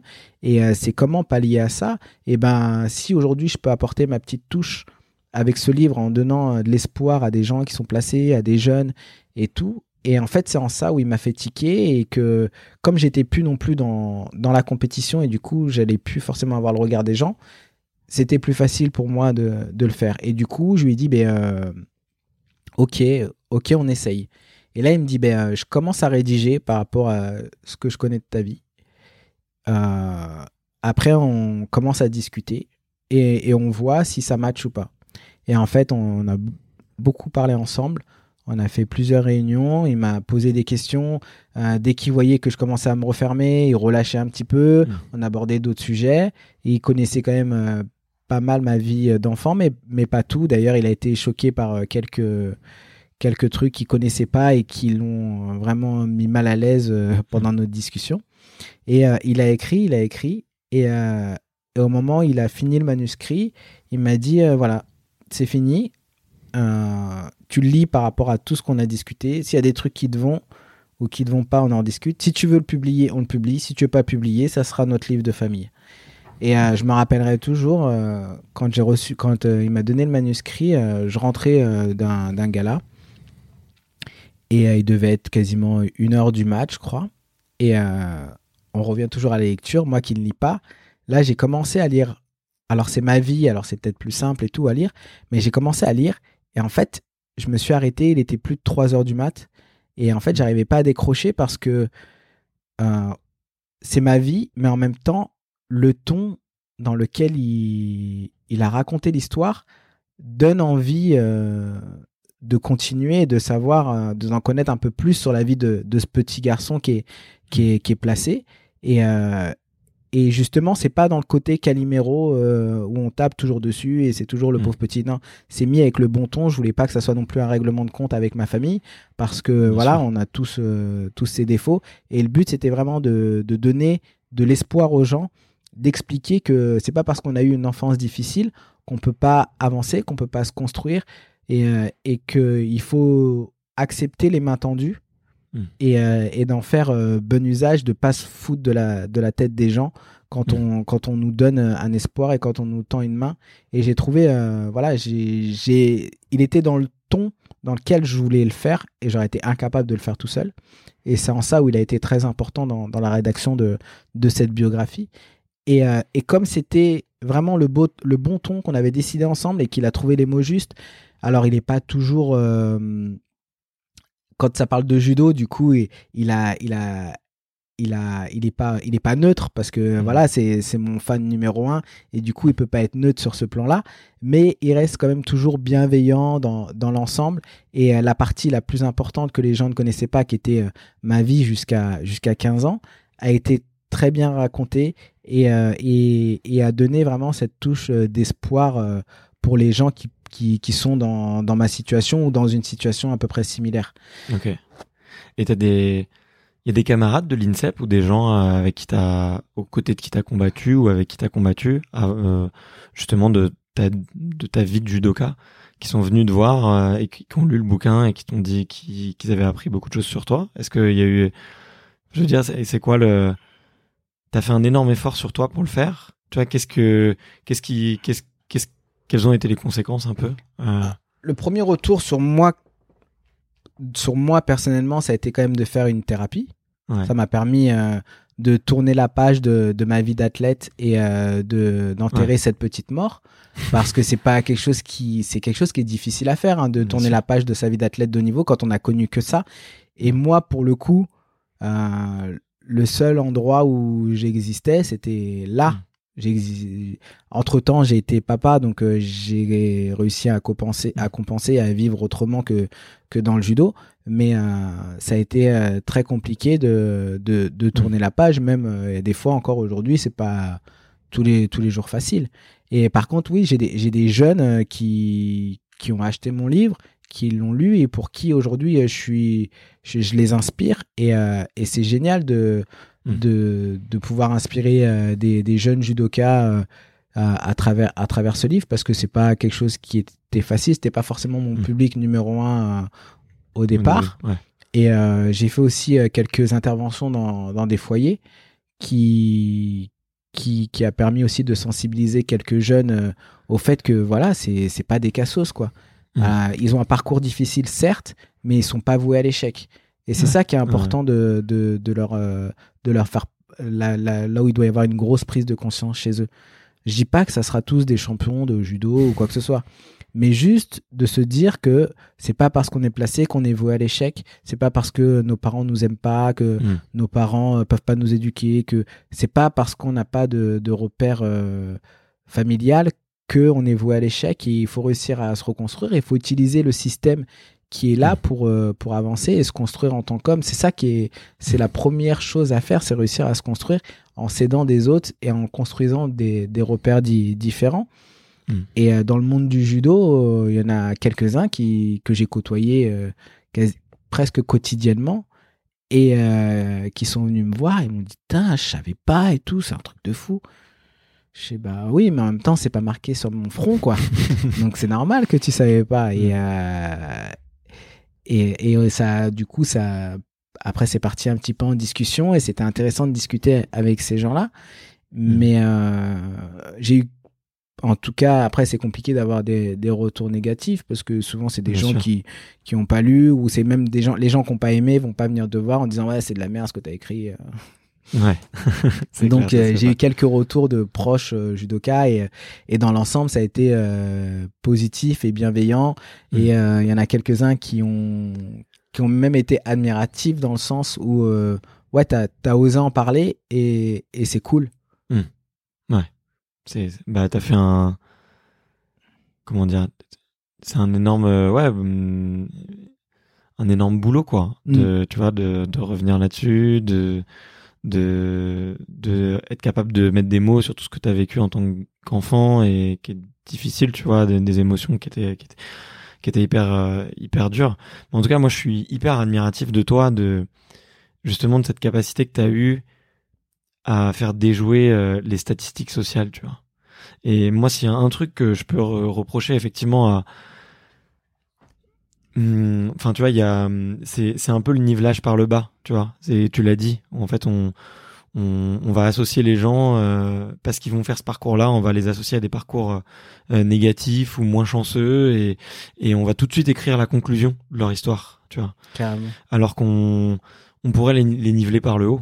On pourrait, on pourrait faire complètement l'inverse, c'est-à-dire, ben voilà, dans le foyer, le meilleur, il fait du judo, donc euh, je sais pas, peut-être que tout le monde devrait faire du judo ou tout le monde devrait faire du sport, et tout le monde devrait essayer de suivre ce, parcours-là, tu vois. Et et, c'est hyper, euh, c'est hyper dur, tu vois. Et moi, j'ai grandi, tu vois, juste à côté d'un d'un foyer euh, qui est à, Fontenay-sous-Bois, et on était dans la même école que les enfants qui en étaient, et il y en a, il y en a deux ou trois avec qui on, je suis devenu pote.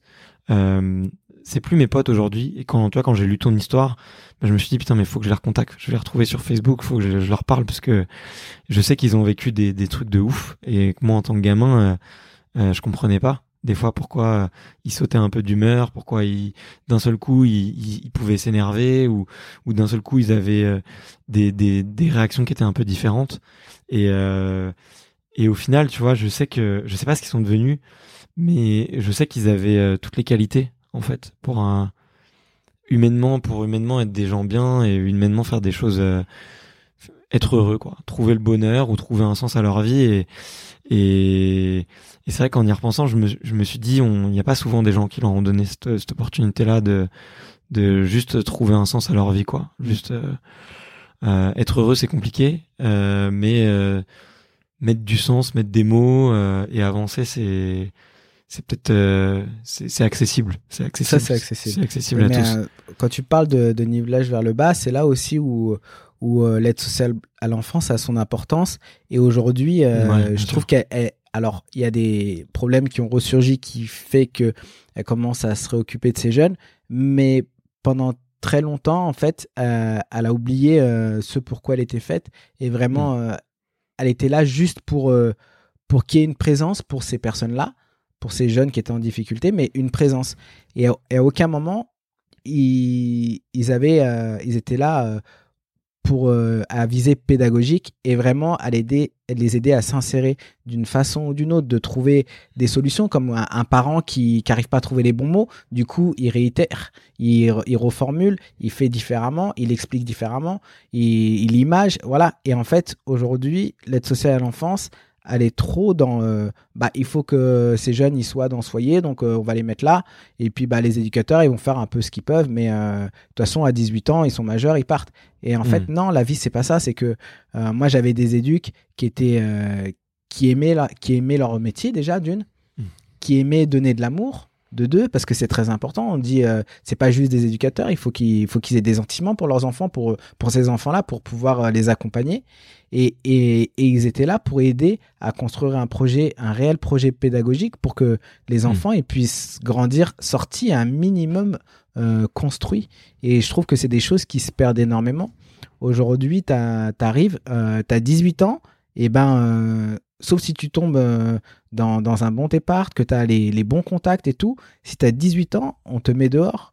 Et à quel moment, aujourd'hui, à 18 ans, tu peux dire que tu es grand, quoi? À 18 ans, t'es pas grand. À 18 ans, si ça se passe bien, tu, tu rentres à la fac, et euh, mais t'es pas, es pas indépendant, t'es un bébé. Hmm. Tu vois, moi j'ai ma, ma petite sœur, elle a 22 ans, c'est un, un, un, gamin, elle a 22 ans. Et hmm. euh, quand on se dit qu'à 18 ans, on est mis euh, dehors et que si on n'a pas trouvé de petit boulot, eh ben c'est terminé pour toi parce que tu peux pas continuer tes études et tout, c'est alarmant.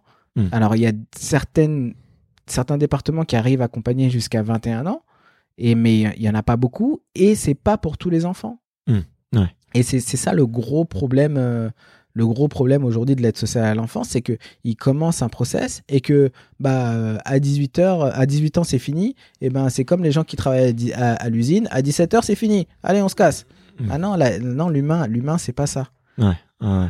Non et puis surtout que c'est des c'est des enfants qui pour certains ont, pas eu ce socle tu mm. vois de confiance au début et, et, du coup euh, bah, c'est normal que ça prenne un petit peu de retard aussi et, et il faut l'accepter et c'est pas parce que quelqu'un prend prend un peu de retard euh, au début de la course que qu'il mm. arrivera dernier ou qu'il arrivera moins bien que les autres quoi mm. donc euh, c'est c'est clair que il y a des il y a des choses à refaire il y a des choses à refaire toi tu t'es je voulais, ça, ça apporte un petit peu sur sur la suite, mais euh, euh, j'ai vu que tu t'étais pas mal engagé là ces, ces, ces derniers ces derniers mois, ces dernières années. Euh, tu as aussi évoqué le fait que que c'était difficile l'après carrière euh, quand on a connu euh, quand on a connu le, le, sport de haut niveau, quand on a fait que ça et que, que ça et dormir pendant des années. Euh, Qu'est-ce que tu prévois pour la suite? C'est quoi les, les, les, tes prochains combats? C'est quoi tes, les, les choses que tu as envie de faire là et que tu as envie d'accomplir euh, sur ces, sur ces prochaines années? Alors moi j'ai repris, bah, comme je disais tout à l'heure, j'avais, j'avais arrêté l'école en première. J'ai repris l'école à 30 ans. Félicitations. Merci. Mmh. Et euh, j'ai passé un BP judo, un DES et euh, là, je viens de finir mon master en sport expertise de la perf. Et, euh, et ça a été des, des, années vraiment très compliquées où j'ai été énormément aidé par mes proches et par ma femme. Mmh. pour euh, parce que euh, aussi bien dans le quotidien que pour euh, pouvoir bien rédiger, bien formuler des, des, dossiers, voilà pour pour être bien. Et moi j'ai beaucoup progressé aussi en ce sens pendant ces années. Donc aujourd'hui j'ai j'ai la chance d'avoir un master, mais il y a quatre ans j'avais rien quoi. Donc mmh. ça, ça a été mon premier nouveau challenge quand je me quand je me suis dit que j'étais vraiment sur la fin de carrière. Donc aujourd'hui, je peux dire challenge relevé. Et je suis vraiment fier de, de ce que j'ai accompli euh, sur ces dernières années. Euh, je me suis aussi engagé auprès d'une association qui s'appelle euh, l'association Diaconesse, qui, mmh. qui aide justement, on essaye de reconstruire un, un, un, plan, un plan social pour accompagner les, les enfants et surtout les parents, les parents des enfants placés, pour aider un petit peu ces parents à retrouver une place une place dans la société, une place aussi en tant que parent pour euh, si euh, y a possibilité que les enfants puissent retourner chez leurs parents, comment faire en sorte que les parents puissent retrouver une vraie place de parent et pas comme avant où c'était le, le bordel et où les, les enfants avaient plus d'emprise sur les parents que l'inverse. Hmm. Donc c'est vraiment réussir à retrouver une vraie formule et une vraie harmonie d'enfants-parents pour que les enfants qui retournent au domicile puissent euh, grandir comme dans n'importe quelle famille et que et qu'ils puissent s'épanouir euh, en tant que personne et pour que les parents puissent aussi euh, vivre leur paternité correctement. Ok, ok. Hum. Et là, j'étais alors j'ai été au conseil départemental de l'Essonne pendant 16 ans et, euh, et euh, à partir du, du 3 août, euh, je commence une nouvelle mission auprès d'un nouveau, d'un nouveau boulot qui est Hippon Technologie, qui lui cherche à développer le e-learning dans, dans, sa société. D'accord. Et, et, du coup, je vais travailler pour eux pour développer des, des supports, des supports e-learning. Trop cool. Voilà, pour cette boîte. Donc, c'est euh, toi qui vas faire le contenu de formation, c'est ça? C'est ça. Ok, trop bien. Et ça va apporter sur quel sujet? Alors il y a plusieurs euh, il y a plusieurs sujets mais euh, c'est principalement du du contenu de formation en interne qui veulent un peu dématérialiser et pouvoir mettre du présentiel et du distanciel dans dans les mmh. mêmes formations. Donc voilà, on, on avance dans les projets de de cette façon. OK. OK OK. Trop cool. Et à côté de ça, je continue à donner des, des, cours de judo parce que la passion de la transmission pour moi est, est, est importante euh, encore euh, aujourd'hui et je pense que j'ai la possibilité de, de donner un petit peu aux jeunes euh, ce goût de l'effort et, et aussi un peu ce côté perfectionniste que j'ai sur la technique qui permet de replacer et donner des solutions à mes jeunes. Ok, ok, ok, trop cool. Et tu t'entraînes toujours là? T'as l'air hyper en forme et tout. non, du tout. J'ai j'aimerais réussir à m'entraîner, mais j'ai beaucoup de mal. Euh, j'ai beaucoup de mal. J'ai de la chance aujourd'hui de garder. bien avoir tes bras euh, sans rien faire. j'ai de la chance de pouvoir encore garder un, un physique euh, convenable. Et après, je suis pas un gros gourmand. Je mange beaucoup de viande, mais après, sur tout ce qui est gourmandise, sucrerie et tout pas trop et puis je me régule en fonction des jours quand je fais des gros écarts et tout. Donc pour l'instant ça me permet de garder un, un corps euh, harmonieux. Mais je sais qu'il faut euh, qu'il va falloir que je me remette au sport juste pour pouvoir déjà continuer à démontrer et, euh, et, continuer à, à, massacrer quand même mes petits jeunes de temps en temps quand ils veulent se confronter à moi. Parce que mine de rien je prends de l'âge et eux ils grandissent aussi. Et ils ont qu'une envie c'est de m'en mettre plein la tronche quand ils font avec moi. Donc il faut quand même que je garde un peu la condition physique. Ok euh, trop cool. Euh, J'ai deux trois petites questions un petit peu pour la fin et il y en a une. Euh, t'as dit que il y en a une que j'aime bien en fait parce que t'as dit notamment que le, stress avait un, effet un peu négatif sur toi. Est-ce que t'as un, un gris gris ou une astuce pour faire baisser la pression pour pour te détendre un peu? Alors ça a été c'est l'une des raisons pour laquelle aussi j'ai arrêté la compétition Mm. c'est que ça mangeait tellement nerveusement que à un, moment donné, dans, dans les jauges, il faut mettre le positif et le négatif. Et à un moment donné, le stress, il était tellement euh, négatif par rapport au plaisir que je prenais à faire tomber ou à gagner que en fait, je pouvais plus. Et euh, j'ai toute ma carrière, eu beaucoup de mal à contrôler ce stress et tout.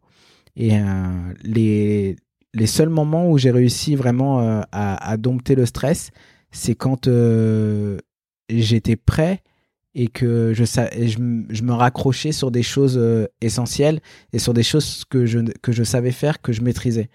Et, euh, et à chaque fois que je l'ai fait, le stress est redescendu. Alors, pas, pas autant que je le souhaitais, mais euh, quand on arrive à.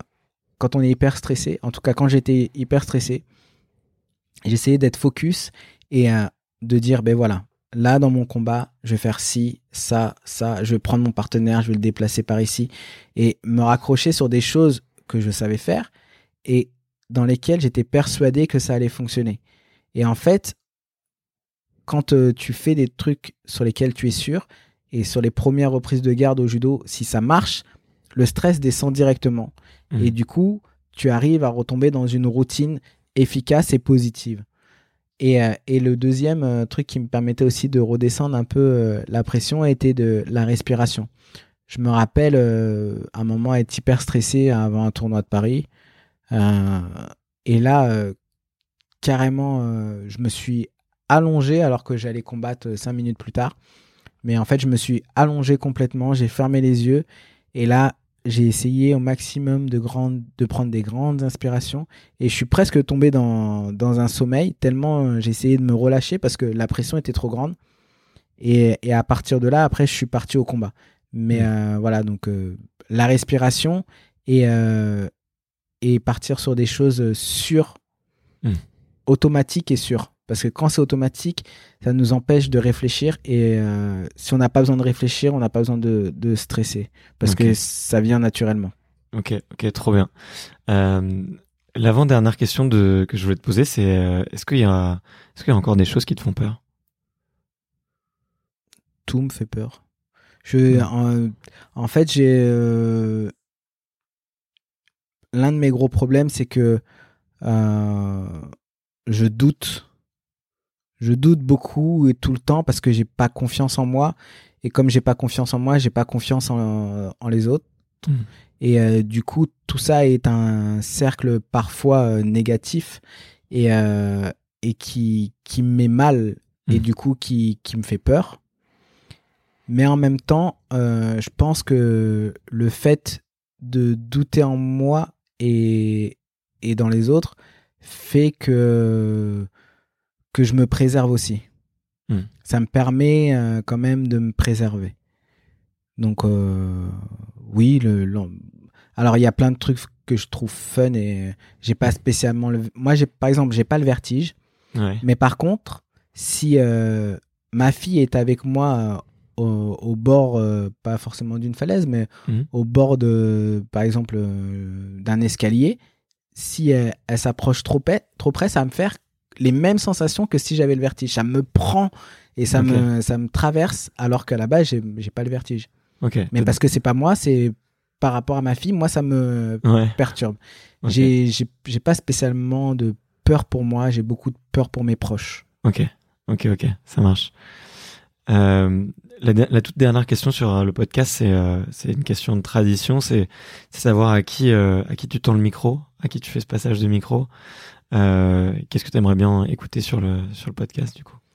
J'aimerais beaucoup écouter euh, Vincent Louis parce que parce que c'est un mec euh, c'est un mec énorme. Mhm. pour mettre dans le contexte, pour ceux qui le connaissent pas, c'est un triathlète qui a été champion du monde en 2019 de triathlon et il a une vie tellement intense et il ne vit que par ce sport et, et, euh, cette discipline est tellement euh, exigeante que j'aimerais bien euh, l'entendre se, raconter à cœur ouvert sur, sur ce podcast qui, qui demande quand même pas mal de, de retours sur soi et, et, et de, de l'entendre un peu plus mmh. en détail que sur, sur son intérieur sport qui en monte pas mal sur lui, hmm. mais plus sur le côté sportif que sur le côté intérieur de, de sa tête.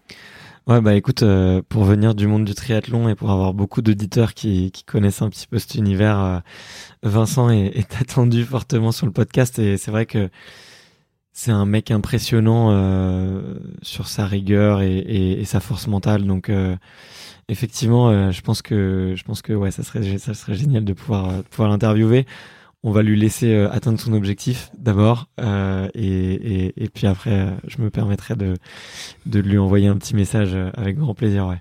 Et toi tu le connais un peu c'est ça non?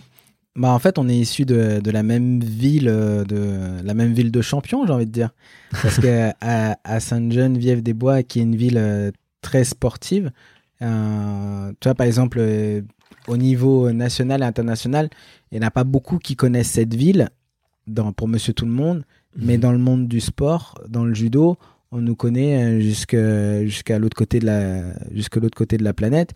On a été invité euh, par des pays comme euh, le Brésil, la Russie pour venir en compétition tout frais payé parce que parce qu'on a une on a une belle une belle image à l'international. Et au triathlon c'est pareil. On est on est San John est connu dans le monde grâce à Vincent. Et il y avait aussi un autre jeune qui était qui a été champion du monde junior euh, juste après lui. D'accord. Euh, qui après est parti de de Saint-Jean. Mais euh, voilà, c'est une ville. Il y a pas beaucoup de villes qui peuvent se targuer d'avoir eu deux sélectionnés olympiques dans deux disciplines différentes sur sur les mêmes jeux. Ouais, c'est clair, c'est clair. bon bah écoute, merci, merci infiniment David pour pour ce super moment parce que tu t'es livré, tu vois, et et c'est rare les, les, gens qui viennent et qui se livrent autant. Euh, T'as joué le jeu à fond. On s'était on s'était dit que que ça serait peut-être euh, euh, pas toujours euh, évident et tout, mais mais je trouve que tu tu dégages euh, plein d'espoir quoi. Et ça fait du ça fait un bien fou à entendre. Donc j'espère que que les auditeurs seront seront aussi bien que moi maintenant, qui sont un peu qui qui qui auront un peu ce message d'espoir en eux et et, et, et franchement merci infiniment. Voilà. C'est tout ce que j'avais à dire pour terminer. De rien, c'était vraiment un, plaisir d'être avec toi pendant euh, ces quasiment euh, deux heures.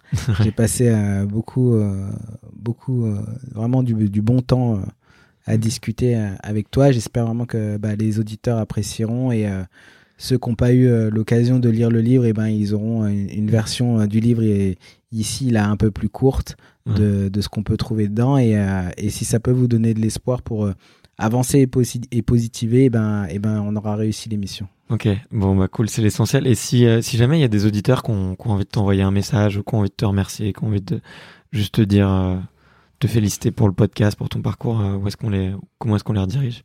Bah, soit sur ma page Facebook ou soit sur ma page Instagram. Les deux, les deux sont, sont, sont ou même sur Twitter, c'est la même chose. C'est David Larose .oly.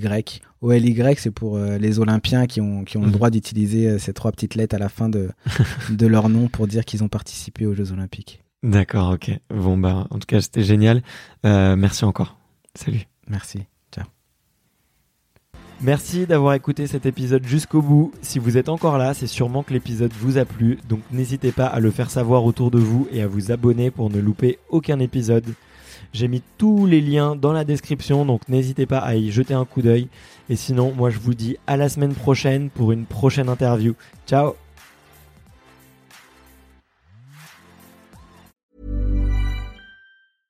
When it comes to your finances, you think you've done it all. You've saved, you've researched, and you've invested all that you can.